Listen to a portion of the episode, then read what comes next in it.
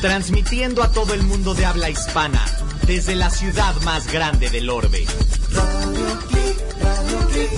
Dale vuelo a tus sentidos. Los sabores de México, la mezcla perfecta entre tradición y vanguardia. ¿A qué huele el regaliz? ¿Has probado una tarántula? ¿Has visto el atardecer desde un viñedo? ¿Con las manos o con el tenedor? En Los Sabores de México te ofrecemos la oportunidad de volver a experimentar con los cinco sentidos. Recorrer lugares mágicos y consentirte en uno de los espacios más ricos del planeta, el lugar frente al plato. Los Sabores de México, la mezcla perfecta entre tradición y vanguardia.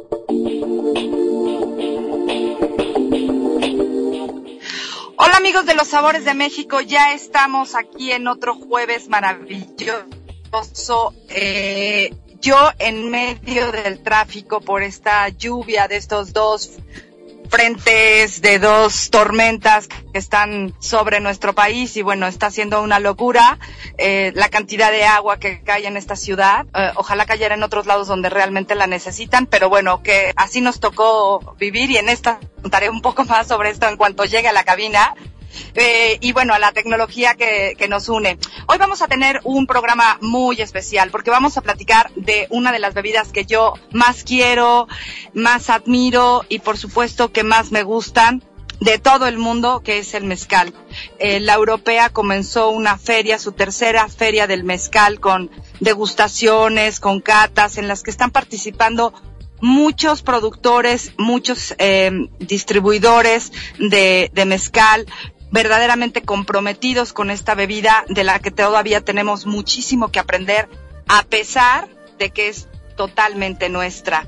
Y vamos a platicar también sobre el tema de esta maña que tenemos de andar utilizando los recipientes de plástico para estar calentando o recalentando nuestra comida o incluso para guardarla en el, en, el congelador o en el refrigerador. Hay que tener mucho cuidado y vamos a platicar sobre eso y sobre la historia de una marca muy interesante, bueno, y una marca que ha estado en la historia de las familias de nuestro país, que es Tupperware. Eh, vamos a tener unos premios para ustedes, unos kits celebrando estas fiestas patrias que me hicieron llegar para todos ustedes. Y por supuesto tengo mezcal para regalar y para que ustedes puedan disfrutar para estas fiestas patrias o para los cumpleaños o para el momento que ustedes quieran.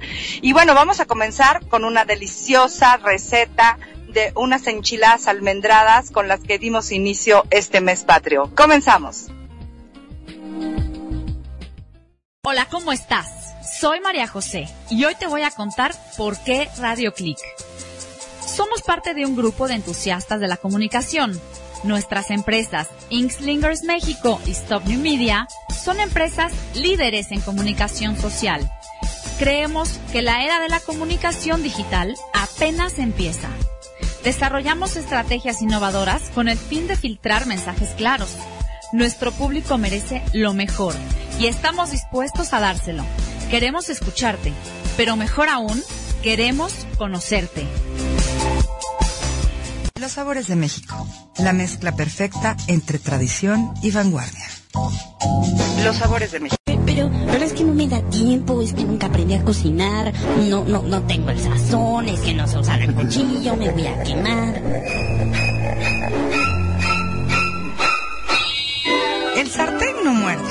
Se acabaron los pretextos. Para comer rico, siempre hay tiempo. Y bueno, vamos a comenzar con esta receta de enchiladas almendradas que les recuerdo la pueden encontrar con todos los detalles en el sitio www.lossaboresdemexico.com como enchiladas almendradas y la verdad es que nos tomó para ya incluso tener la mesa puesta y sentados disfrutando no más de media hora. Eh, es una receta que como que se antoja mucho para almorzar o para desayunar o incluso para una cenita, ¿no? Está, está muy fácil de hacer y además, bueno, pues muy acorde a estas fechas eh, de patrias, ¿no? Pues hay que estar como muy atentos a nuestra cocina mexicana. Y bueno, ¿qué vamos a necesitar? Vamos a necesitar eh, 100 gramos de chile ancho, 100 gramos de chile mulato. Vamos a necesitar una taza de leche, que nosotros hicimos aquí un juego con esa, taza de leche. Incluso pueden llegar a necesitar un poquito más, dependiendo del tamaño de los chiles que vayan a utilizar. Eh, y nosotros lo que usamos también fue eh, leche de almendras para darle un poquito más de punch al sabor de la receta. Y bueno, vamos a necesitar 50 gramos de almendras peladas eh, y doradas. Eh, para pelar las almendras, ahora les voy a explicar cómo le van a hacer. Vamos a necesitar 12 tortillas, mantequilla, aceite y sal y pimienta. Y bueno, ¿qué es lo primero que vamos a hacer? Vamos a seleccionar nuestros chiles y vamos a poner un comal y los vamos a poner a asar. Hay que tener mucho cuidado de ponerlo, de poner el fuego bajo para que no se nos quemen nuestros chiles, porque si se queman, si toman un saborcito amargo que no puede, que resulta no ser tan agradable. Entonces, eh, vamos a dejar que se, que se doren un poquito y ya que estén listos, incluso se ablandan un poco y cuando están así ablandaditos, con mucho cuidado porque están calientes, eh, si desean les pueden quitar las venas, porque ojo, lo que, que pica son las venas, no los, eh, eh, no, las, no las semillas. Entonces, bueno, les vamos a quitar los rabitos y los vamos a poner a remojar en esta leche que, que les comentaba que incluso la pueden poner un poquito de leche de almendras. Eh, mientras tanto, vamos a poner agua a hervir y ya que esté bien calientita, vamos a poner a remojar los 50 gramos de las almendras para que con esto podamos pelarlas más fácilmente. De otra manera, pues es muy difícil poderle quitar la, la pielecita a las almendras. Ahora que si ya compran las almendras peladas, pues mucho mejor, mucho más fácil. Y lo único que necesitan es entonces que las tengan listas en un sartén. Vamos a poner una cucharada de mantequilla con un chorrito de aceite y ya que esté bien calientito, eh, vamos a poner a, a- ahora sí que hacer que las almendras se, se, se doren un poquito. Y ya que las tengamos eh, bien doraditas y bien bonitas, eh, vamos a ponerlas en una... Yo tengo un accesorio para la licuadora, que es un tarrito más pequeño, y con ese tarrito eh, logro moler este tipo de ingredientes o este tipo de productos eh, hasta lograr el polvo que vamos a necesitar justamente eh, de, de las almendras, porque vamos a necesitar el polvito de las almendras. Ya que tenemos eso listo, entonces bueno, vamos a poner nuestros chiles que ya estuvieron remojándose en la leche, las vamos a poner en la licuadora y vamos a licuar muy bien eh, los chiles con la leche, con esa misma leche que le estuvimos remojando y vamos a tener una salsa que va a salir bastante espesita. Agréguenle un poquito de agua si es necesario para que y, con una espátula vayan quitando lo que se queda pegado en, en las paredes de la licuadora y licúenlo muy bien. Y entonces, bueno, ya que tengamos esta salsa lista, en esa misma sartén donde estuvimos dorando las almendras, vamos a agregar otro poquito de aceite y entonces vamos a sazonar nuestra salsa. Hay que agregarle pimienta, hay que agregarle sal y bueno, eh, ya que esté bien sazonadita, que haya quedado en el punto que nosotros deseamos, le vamos a agregar también el polvo de las almendras para que se integre muy bien. Y vamos a dejar que se sazone. Si les está quedando muy espesa y necesitan que quede un poquito más suave, agreguen un poco de leche o agreguen también un poco de agua, mitad y mitad, para que tampoco les quede tan exageradamente espesa. Ya que la tengan lista, eh, vamos a tener de, de las almendras que les comenté, vamos a dejar solo unas pocas sin moler para que con eso podamos eh, decorar nuestras enchiladas.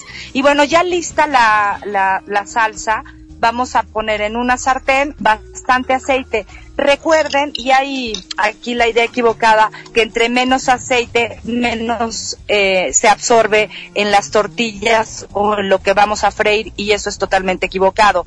Entre más aceite y más caliente esté, lo que va a hacer es que al momento de meter las tortillas, se sella, se sellan las moléculas y entonces ya no absorben el aceite y sí se fríen muy bien. Entonces, ojo con eso, porque luego muchas veces la gente lo que hace es que pone poco aceite, pero lo que pasa con ese poco aceite es que lo van absorbiendo las tortillas o lo que pongan a freír. Entonces, yo les recomiendo que pongan suficiente aceite para que cubran muy bien y, en, y que esté sobre todo muy caliente. Entonces, vamos a ir friendo nuestras tortillas y las vamos a ir poniendo eh, en la salsa eh, para que se, se cubran muy bien de, de toda nuestra salsita y las vamos a rellenar de lo que quieran. Ese día nosotros las rellenamos de barbacoa porque habíamos ido a comprar barbacoa, barbacoa, ¿eh? ¿Qué tal?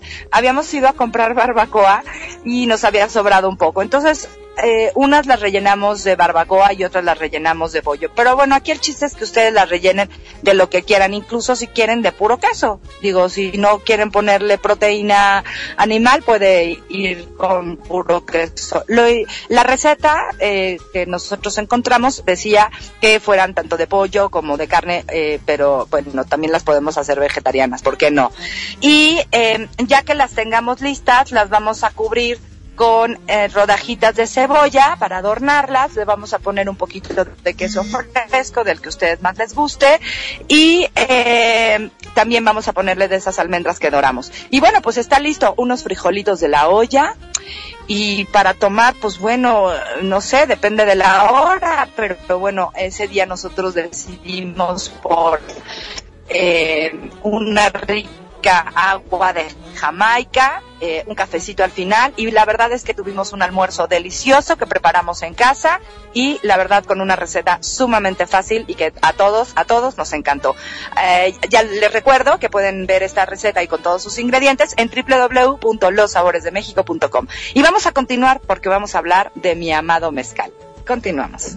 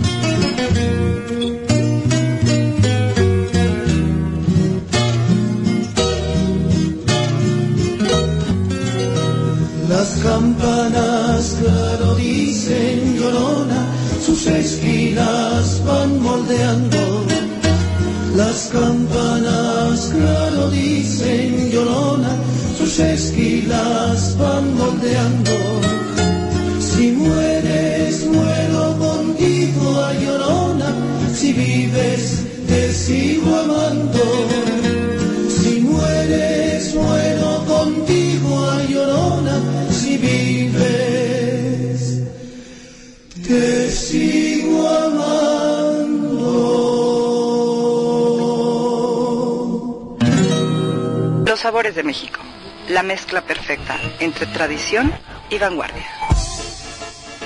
¿A qué huele el regaliz? ¿Has probado una tarántula?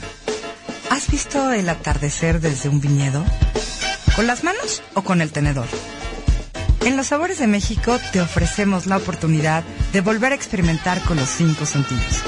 Recorrer lugares mágicos y consentirte en uno de los espacios más ricos del planeta, el lugar frente al plato.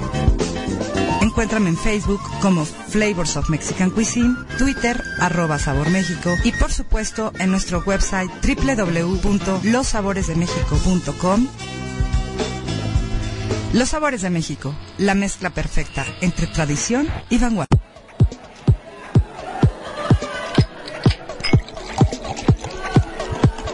Y en bebidas, nada con exceso.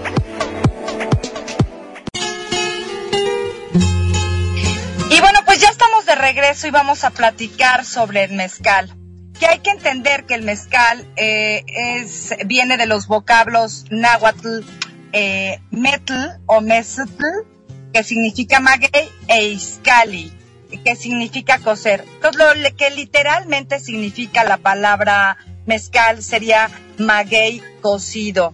Y fíjense que me dio mucho gusto estar hace poco en una de las presentaciones que hace la europea eh, de su tercera feria del mes.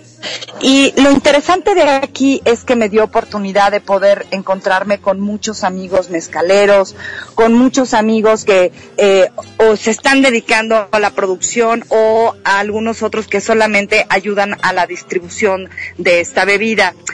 Y, y, lo que me pareció mejor de todo esto es que cada día hay más conciencia de la educación que tenemos que tener respecto a esta bebida. Porque eh, si bien de repente se puso como muy de moda y la gente entonces quiso empezar a tomar mezcal y quiso empezar a, a, que ellos sabían de mezcal, no tenían una, eh, un conocimiento claro de cómo es que debemos disfrutar de esta bebida. Y bueno, eh, una de las cosas importantes es que al mezcal hay que tomárselo despacito.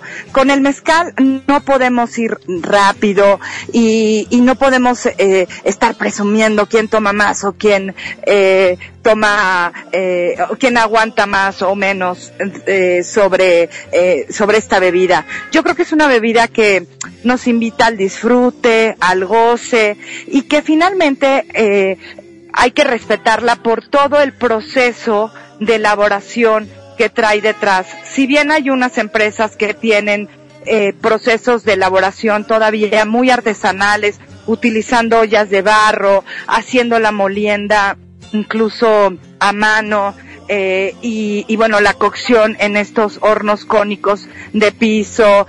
Eh, al final del día, bueno, aunque haya algunos otros que estén utilizando técnicas más modernas, finalmente lo, lo que importa es toda la cultura que hay detrás y sobre todo el trabajo y el apoyo que se le tiene que dar a los productores. Porque ese es otro de los temas. Ah, no es que haya grandes empresas eh, en el campo y, y, son los maestros mezcaleros quienes han estado a cargo y siguen a cargo del cuidado de las plantas, de ir seleccionando cuáles son las que realmente valen la pena o no eh, esperar, porque con el mezcal hay que esperar a que la planta tenga eh, su momento más adecuado para cortarlos. Hay agaves que incluso se tienen que esperar hasta 25 años para poder eh, eh, para poder eh, cortarlos y que estén listos para para empezar a producir eh, el, mezcal. Entonces, bueno, en este sentido, eh, lo que los productores han estado haciendo a lo largo de todo este tiempo es justamente tratar de educar no solamente a la gente que en algún momento se interesó por eh, empezar a producir. Pequeña pausa porque entré justo a la cabina y se cortó la comunicación con, con Radio Click. Les decía que una de las cosas importantes es que eh, la cultura que ahorita todos están tratando de promover, eh, y no solamente en el tema del consumo o solamente en el tema del cuidado de la tierra, es un tema que nos responsabiliza a todos como consumidores eh, y también como productores. Nosotros como consumidores tenemos que estar conscientes de que el producto que estemos tomando realmente eh, estén haciendo un trabajo de investigación, un trabajo que esté cuidando eh, la tierra, que esté pagando precios justos, porque esa es otra de las cosas. Se puso tan de moda que de repente los productores en zonas como Oaxaca, incluso Guerrero, eh, pues vendían su producto eh, sin, sin recibir el precio correcto por el, por el destilado. Y muchos, claro, que se aprovecharon de eso y la verdad es que es, es un tema de injusticia total. Hoy digamos que vamos bastante más adelantados en ese tema. Y otra de las cosas es que, bueno, si bien Oaxaca es el que más se ha distinguido en este tema, hay que recordar que son siete los estados con denominación de origen, aunque en muchos es muy difícil poder conseguir mezcal, como es el caso de Tamaulipas o el caso de Durango, y en esto tenemos que ser muy honestos y muy sinceros, porque muchos productores ya no pueden hacer su producto, ya no pueden hacer mezcal, porque son tierras que están bajo eh, eh, ahora sí que incautas o con un con, con, una situación muy difícil con el tema de, del narcotráfico. Y, y en muchos casos eh, se han sabido de gente que era productora de mezcal que bueno pues pues ya no están no desafortunadamente por guerras ahí mismo pues eh, los productores fueron asesinados. Esa es la realidad. Y muchos no pueden traer mezcal de Tamaulipas ni tampoco de Durango por esa situación. Eh, en el caso de Oaxaca, en el caso de Guerrero, en el caso de, de Michoacán, por ejemplo, que, que, ya está dentro de la denominación, eh, afortunadamente, bueno, pues ahí todavía los productores tienen una gran oportunidad.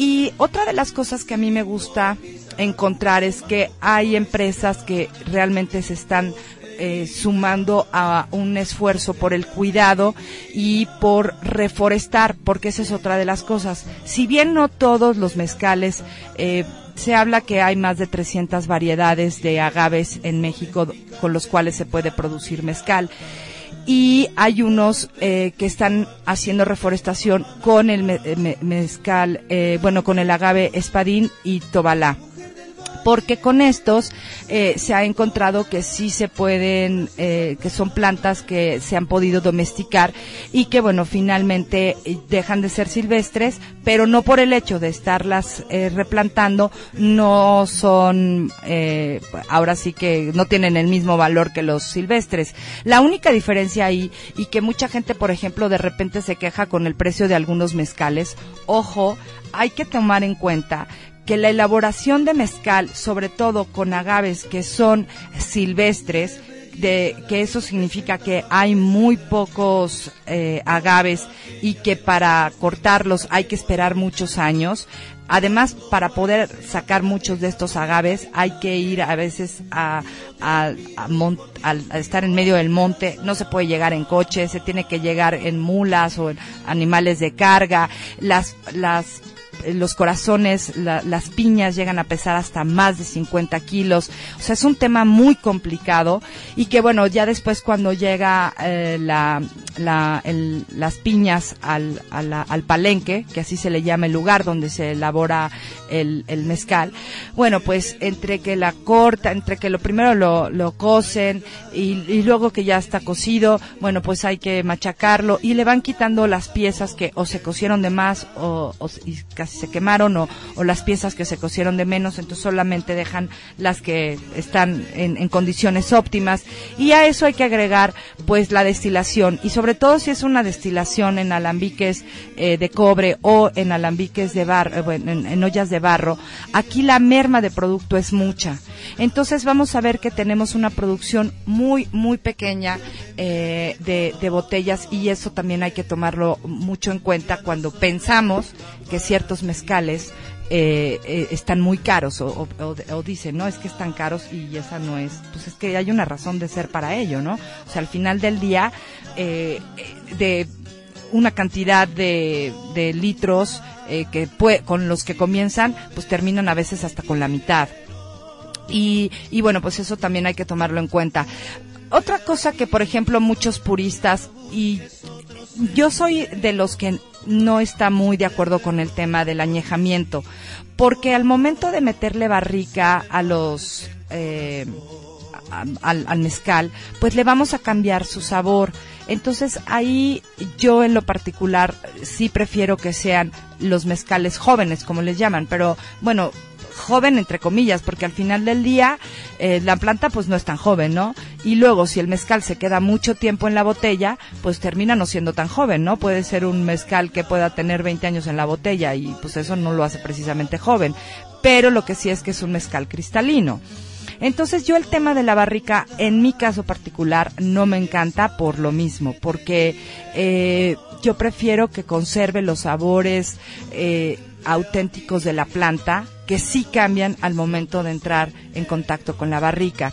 Pero bueno, eh, también platicábamos respecto a eso, que había muchísimas personas que no estaban eh, como muy adeptas a probar, ni siquiera a probarlo. Y una de las formas en las que lo probaron, una fue que el mezcal pues tuviera un, grados menos, porque los puristas dicen que además de no usar barrica, tiene que ser un mezcal de arriba de los 45 grados, que tiene que ser rasposo, que tiene que ser, este, o sea, que tiene que ser fuerte. Y bueno, pues hay mucha gente que su paladar, pues no, no lo admite. Entonces, aquí eh, hay que pensar que hay que crear un producto que pueda ayudar al campo, que pueda ayudar a los productores, pero que también le guste al consumidor. Y desafortunadamente yo creo que hay menos de los que nos gusta el mezcal como es rasposo, duro, fuerte, que los que no. Y también este sabor ahumado era un tema que a muchos no les gustaba. Entonces, bueno, eh, finalmente muchos, eh, por ejemplo, Mezcal Amores ha creado su, eh, su, su mezcal añejo, ¿no? Eh, y también eh, bueno, maneja con mucho cuidado el tema del grado alcohólico.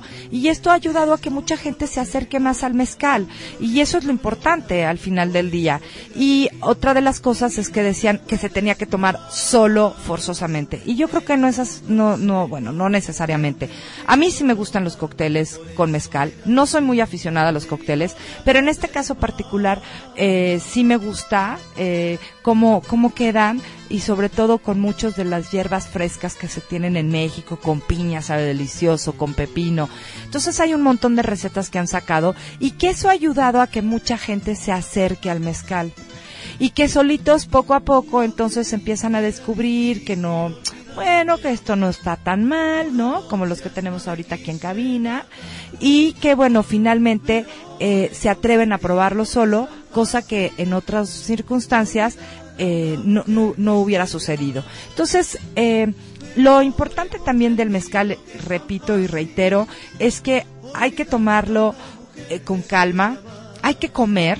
Cuando se toma mezcal, los maestros mezcaleros y la gente productora de mezcal, si, si ustedes visitan lugares en Oaxaca o en el mismo Guerrero, se van a encontrar con que la gente come y come primero antes de empezar a tomar mezcal o acompaña al mezcal con comida. Y esto es porque ellos saben que es una bebida a la que se le tiene que tener respeto. Y si ellos le tienen respeto, nosotros con mayor razón. Porque al final del día nosotros no tenemos pues ese aguante, por así decirlo, ni estamos acostumbrados a la bebida como ellos lo están.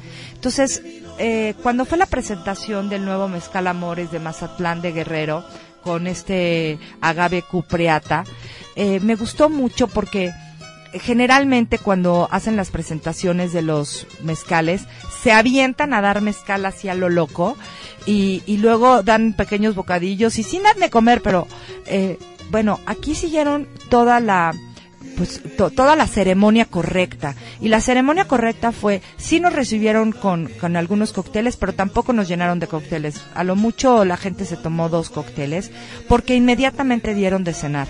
Y fue una cena bien servida, de varios tiempos, todos sentados en la mesa. Y ya que todos cenamos, entonces sí nos dieron el mezcal para que lo probáramos solo, así derecho, y conocer la historia del mezcal eh, nuevo, del nuevo miembro de la familia Amores. Y yo creo que eso es algo que también nosotros tenemos que considerar como consumidores. Tenemos que comer para que entonces podamos ir disfrutando. Claro que el mezcal también tiene una de las cualidades que nos ayuda, y eso alguna vez lo hablé con la maestra mezcalera eh, de la marca Real Minero, que es de mis favoritas en todo México. Y ella me decía que, por ejemplo, eh, una de las cosas importantes dentro de toda la ceremonia del mezcal, pero que también eh, se había hecho la investigación en la Universidad Autónoma de México y que incluso ya lo dije muy al principio de mis programas, es que se comprobó que el mezcal tiene unas enzimas que nos ayudan a hacer como una cobertura en el tracto digestivo para ayudarnos a desbaratar las, las grasas y hacer que tengamos una mejor digestión. Pero entonces, allá la gente lo que se toma es un poquito de mezcal, va tomándose su, su, su jicarita con mezcal, pero después come y come muy bien y come muy fuerte. Y después, bueno, pues ya se quedan más tiempo tomando. Pero el tema de la comida es fundamental y hay que tomarlo despacito. Uno de los secretos para tomarlo es que saliven, creen saliva dentro de su boca y esa saliva da, den, porque dicen que el mezcal es la única bebida que se besa es la única bebida que se toma besando. Y hagan esto como si fueran a dar un beso, con esa saliva que ya tienen en la boca, lo combinan y entonces se lo van tomando. Así, poquito a poquito, y lo van disfrutando. Y bueno, finalmente, eh, ya sea que les gusten jóvenes o que les gusten añejos o reposados, lo importante es considerar dos cosas, que la marca que estén consumiendo investiguen, investiguen quiénes son, vean qué están haciendo eh, por, por, por, por la gente que les está ayudando a producir el mezcal, si, si realmente están haciendo un apoyo y una ayuda en el campo, si están dando un precio justo y están pagando justamente a los productores. Y sobre todo, bueno, pues que sean gente respetuosa y comprometida con la cultura del mezcal. Así que ya saben, pues a disfrutar. Y yo tengo un par de botellitas por aquí que ya les platicaré cómo se las van a ganar. Continuamos.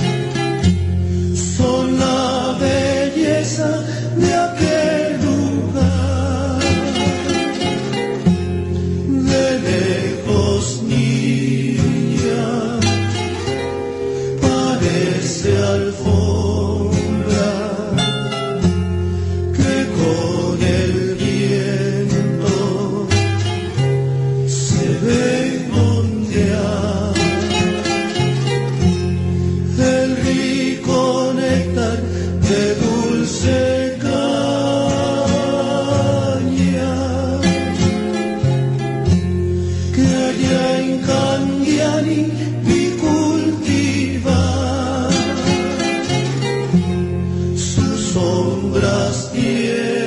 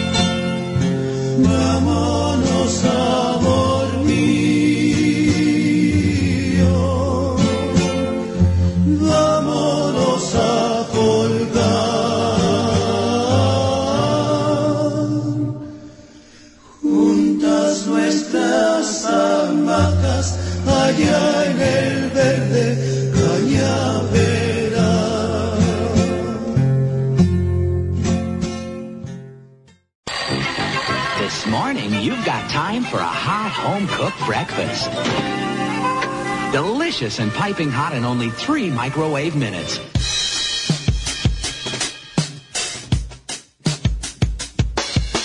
Comienza tu día con una buena dosis de música, noticias, buena vibra y por supuesto un enorme plato del Plop Radio Morning Show, el cual está clasificado como alimento especial que ayuda a los chicos a ser sanos, fuertes y dinámicos. Suavecito, tan sabroso. De 9 a 11 de la mañana disfruta del Plop Radio Morning Show todos los lunes, martes, miércoles y jueves a través de Radio Click. Dale vuelo a tus sentidos. El sabor que a todos encanta. Hamaca en la palapa. Una brisa de diversión para tu rutina. ¿Harto del estrés de la ciudad? ¿Y ahora tu jefe siempre quejándose? A ver, Primitivo, necesito para ayer los resultados de la campaña. ¿Ya están? Pues nada, todo a volar. Y vente con nosotros a la maca en la palapa. Relájate y escucha los chismes, anécdotas, noticias del momento, chistes y mucho más. Hamaca en la palapa. Una brisa de diversión para tu rutina. Los sabores de México. La mezcla perfecta entre tradición y vanguardia. Bueno, eh, vamos a continuar ahora platicando. Pero antes de continuar, eh, yo le quiero decir a nuestra querida seguidora Low Low que Mezcal Amores, eh, Radio Click, la europea y una servidora eh, decidimos regalarle una botella de Mezcal Amores para que celebre sus 40 años. Ya hablé con el director general de Mezcal Amores, está encantado de poderle regalar su botella y bueno, vamos a necesitar solamente que nos diga cuándo es su cumpleaños para podérsela enviar y bueno, esa botella de Low es totalmente aparte de eh, la dinámica que vamos a hacer con ustedes. Janet, tienes razón, hay muchísima gente que no se avienta a tomar mezcal solo y que, y que, y que sí, por el momento solo lo hace a través de los cócteles. Y, y bueno, pues no por eso es tan mal, ¿no? Y, y al final del día yo creo que eh, los maestros mezcaleros no tienen ningún inconveniente que nosotros lo estemos tomando de la manera en la que mejor nos apetece y, más nos gusta, ¿no? Y bueno, eh, les quiero platicar un poquito de este tema tan delicado que es la reutilización de envases de plástico. Eh, esto me vino porque mi mamá tiene el síndrome de, de la ardilla, eh, que sería como el ratón también. ¿Tú no sabes cuál es el síndrome de la ardilla? Lo van guardando todo en su madrigada y guardan y guardan y guardan y guardan y guardan. Ah, sí, tiene síndrome de ardilla mi mamá. Entonces, por más que le explico y le digo a mi madre santa y voy y le compro unas maravillas de, eh, de, toppers, ¿no? Y de, de, de, contenedores de plástico especiales, súper herméticos y bueno, súper sofisticados y avanzados para que deje de utilizar y reutilizar los botes de la crema o del helado o de la comida que compramos el fin de semana y que nos las dieron en envases de plástico no, no, de verdad que ella los va juntando en la semana y yo los voy tirando el fin de semana. Entonces, así es un juego que nos traemos entre las dos. Muy complicado, pero que, bueno, por lo menos a la EPI, la, la, la reina del hogar, eh, de, de, nuestro hogar por lo menos, EPI ya sabe que eh, no debe ni debemos utilizar ese tipo de envases para eh, recalentar la comida en el microondas, que tampoco se puede meter cualquier cosa y que tampoco son buenos incluso eh, para, para meterlos al refrigerador o para congelarlos, porque el problema es que con cualquier cosa se pueden romper, se pueden fracturar. Y eso, por ejemplo, puede incluso echar a perder nuestra comida si está en el refrigerador. Y bueno, en el congelador también no, no, no resulta tan bueno. Eh, todos los envases y, to y bueno, y esto también me vino a la mente porque descubrí eh, algo que me llamó mucho la atención. Yo no sé ustedes, pero yo la verdad es que los toppers, eh, la marca Topperware, yo la conocí que a través de un catálogo que siempre te lo comprabas en tu casa, ¿no? Alguien llegaba y te lo vendía, ¿o no, Monk? ¿No? Así te vendían el Tupperware, ¿no? Porque Ah, bueno, él los compra en el supermercado. Pero bueno, la marca Tupperware, que fue de la, la pionera en este sentido de los envases de plástico herméticos para guarda- guardar la comida, antes solo se vendían así.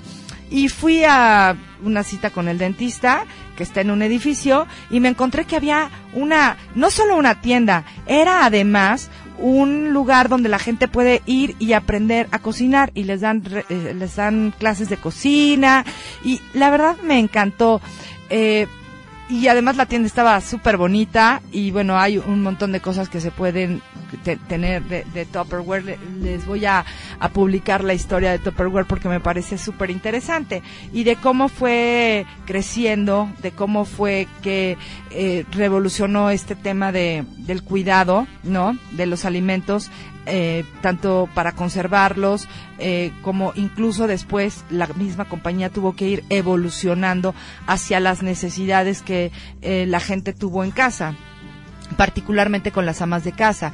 Incluso en algún momento metió no solo plástico, sino también metió cosas eh, metálicas.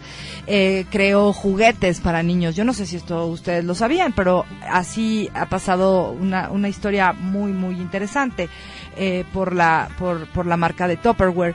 Y algo que también yo no sabía es que el diseño, el, el, eh, cuando él empezó con esto, él, él, eh, bueno, quién, y les digo él y no les he dicho quién, Earl Silas Topper, eh, en 1937, eh, era un eh, ingeniero químico empleado en una planta ahí química y estaban haciendo eh, experimentos con plásticos antes de la Segunda Guerra Mundial.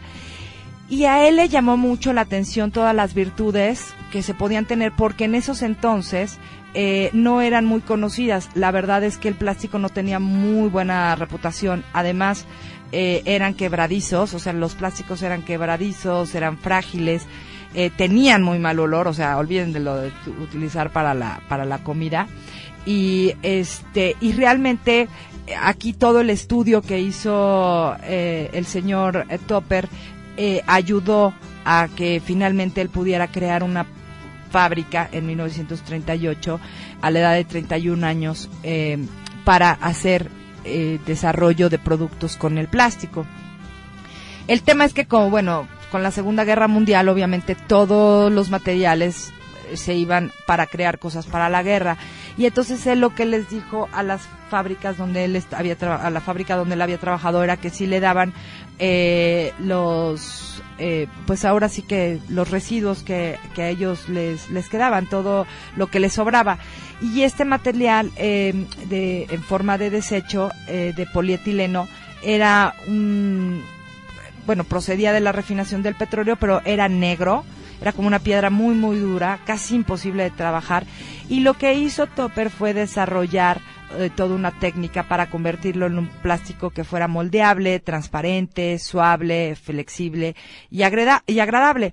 Pero además, él quería encontrar la manera de poder cerrar estos, eh, porque lo primero que hizo fueron como unos bowls, eh, lo que quería era encontrar una tapa que sellara herméticamente.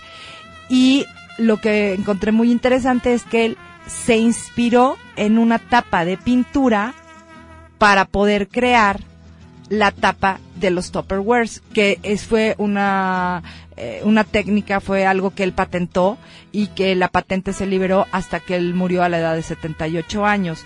Entonces, eh, fue, o sea, imagínense, y sí, vean una tapa y se van a dar cuenta que las tapas de Tupper son exactamente como si ustedes voltean, volteen una tapa de, de, de, de, la- de pintura y se van a dar cuenta que es una tapa de Tupperware, ¿no? O sea, es una, una, una tapa de estos, de, de, de los, eh, pues, contenedores de plástico para poder guardar la comida. Y bueno, finalmente él fue desarrollando muchas cosas, como les decía, conforme se fue eh, dando las necesidades en casa. Eh, incluso, bueno, pues primero era para que se guardaran en, en, la, en, en la, en la nevera, en el refrigerador, y luego, bueno, por supuesto, para poder congelar, y luego también productos para niños. Hubo una marca que él creó en 1960 para hacer juguetes para niños. Y eh, después, bueno, obviamente cuando vino la entrada del microondas, él también dentro de la, de la fábrica crearon eh, una línea especial para eso. Y aquí es donde entra, les digo, el tema de que no cualquiera aunque los compren en el supermercado, están hechos para que ustedes los puedan utilizar en el microondas, puedan recalentar o puedan incluso guardarlo en el refrigerador, porque hay diferentes tipos de plásticos y cada uno es adecuado para una cosa o para otra. Entonces, por ejemplo, el PET, ¿no? El, al final del día eh, es algo que solo debemos utilizar una sola vez. El estar y esto fue algo que hace mucho tiempo me dijeron porque también de repente en mi casa para eh, pues más que más que nada era para para no complicarse porque mis, mis hijos tenían la mala costumbre de andar perdiendo los eh, los eh, em, los termos y todo con lo que les dábamos el agua para la escuela entonces ya era así como una pesadilla. Entonces, bueno, la solución era ponerlo en las mismas botellas de agua que de repente comprábamos y ya las iban usando y esas si las perdían pues ya no me, ya no nos importaba. Pero alguien de una compañía muy importante me explicó y que incluso eran eh, gente que reciclaba PET, me explicaba que el estar reusando esas, esas botellas solamente se pueden reusar dos veces. O sea, en el último de los casos es, se acabaron el agua y la pueden volver a rellenar de agua una sola vez.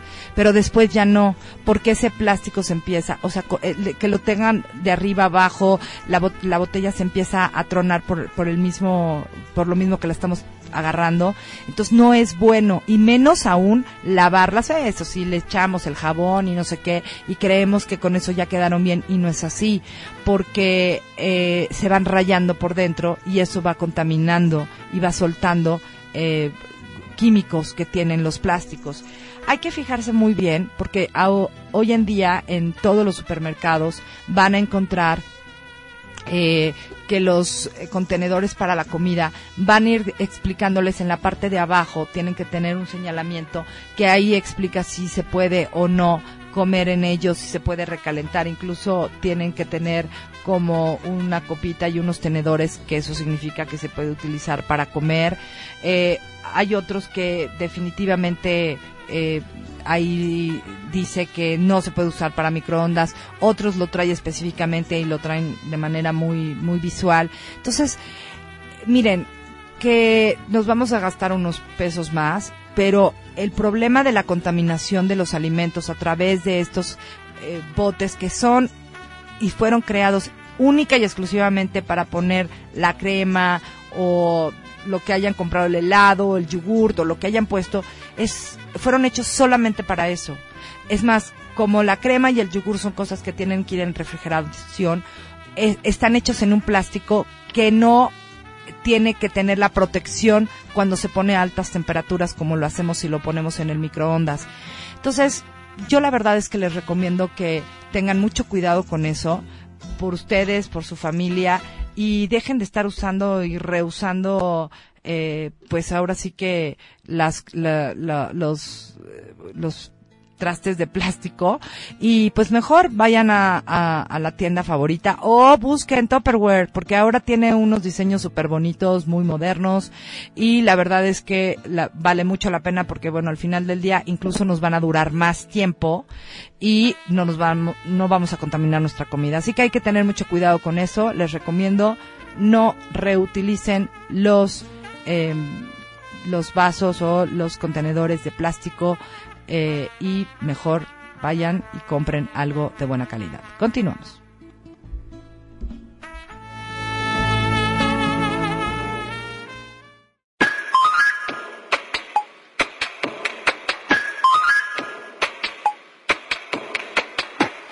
Circo 2.12 Radio, porque el cine no solo se ve, también se escucha.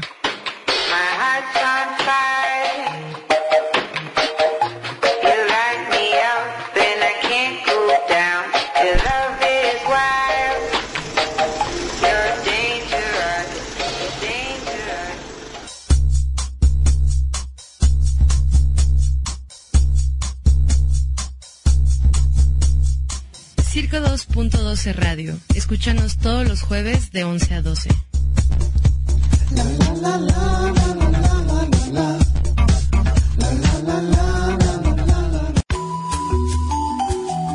Soy Rock y te voy a contar por qué Arostrock. Somos un programa dedicado a la cultura, el arte. Somos parte de una red de chavos y estamos en radio. Ahí. Te van a sapear. Hola, soy Rocco y te invito a que escuches Arbustock todos los miércoles a las 4 de la tarde en vivo.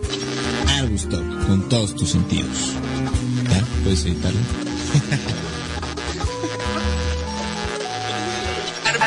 Con todos tus sentidos, tus sentidos.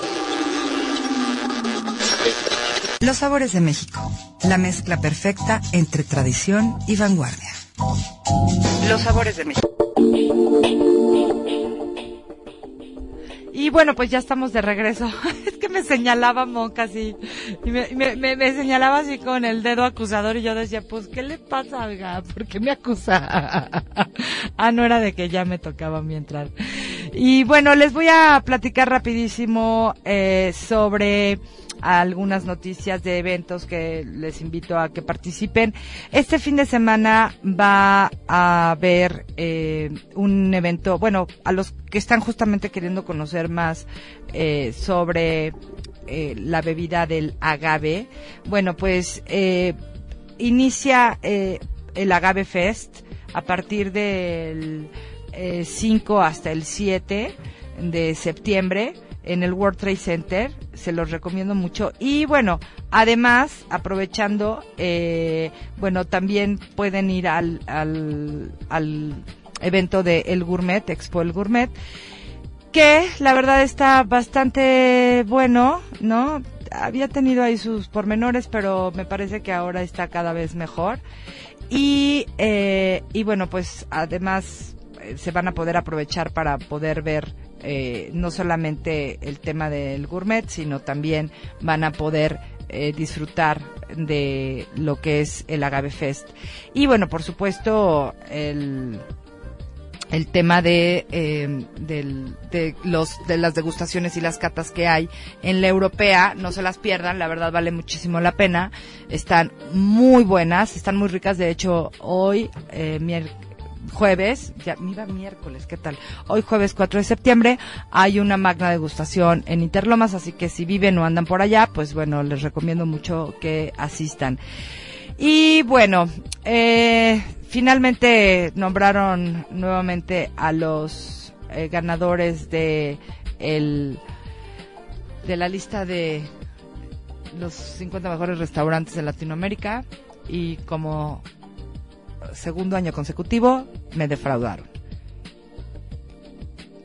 Eh, yo no sé quiénes o cómo votan, pero la verdad es que eh, es imposible que me puedan venir a demostrar y me quieran convencer que Virgilio del restaurante central de Perú cocina mejor que Alex Atala de Dom en, en Brasil. O sea, eso, perdón, pero no, no es así. Yo ya he ido a los dos restaurantes. Virgilio, claro que es un chico muy talentoso, pero es eso, todavía un chico que todavía le falta mucho camino y le falta mucho para aprender. Y Alex Atala es un señor con toda la experiencia, con un camino mucho más andado, con mucha más experiencia. Y la verdad es que a Virgilio lo que le falta es eso, pues más años de experiencia. Pero no se puede comparar a un maestro con alguien que todavía está en el camino de aprendizaje. Eh, ah, otra cosa que me decepcionó muchísimo fue que ahora resulta que Buenos Aires tiene más oferta culinaria o mejor oferta culinaria y tiene más restaurantes y mejores restaurantes que todo México. Por favor, o sea, eso tampoco es así. O sea, yo he estado muchas veces en Buenos Aires y la verdad es que la oferta gastronómica en, en- en Buenos Aires, si bien es rica y claro que tienen una tradición y que tienen, ellos tienen un, ya una cocina con la que están muy hechos y, y, y yo no sé de dónde sacan que tan solo en Buenos Aires hay más restaurantes que en todo México. Por favor, eso es imposible.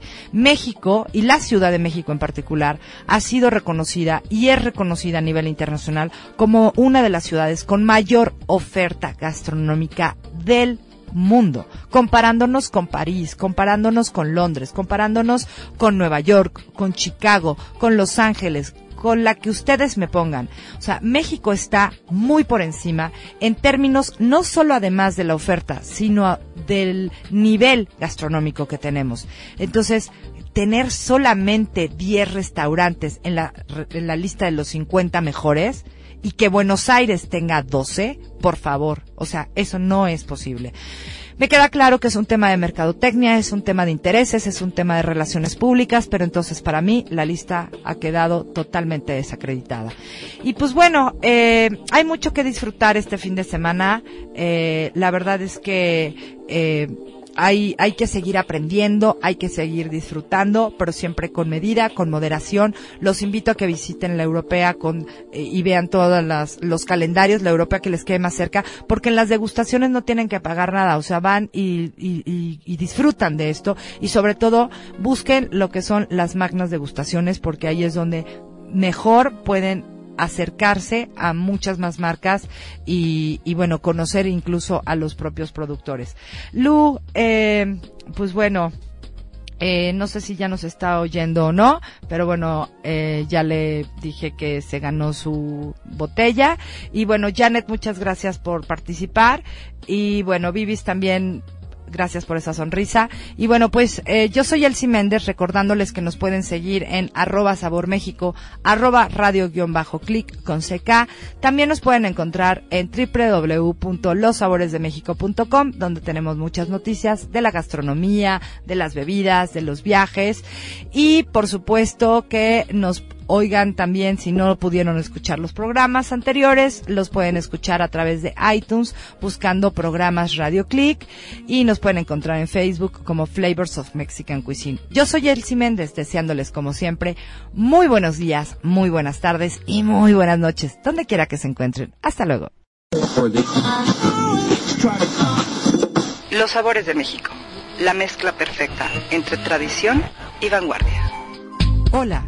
Soy El Méndez de los Sabores de México. Los invito a que me escuchen en vivo todos los jueves a las 2.30 de la tarde, con sus repeticiones los viernes, sábados y domingos a las 10 de la mañana y los martes a las 8 de la noche. Encuéntrame en Twitter como arroba Sabor México, en Facebook como Flavors of Mexican Cuisine y en mi sitio www.lossaboresdemexico.com. Los sabores de México, la mezcla perfecta entre tradición y vanguardia.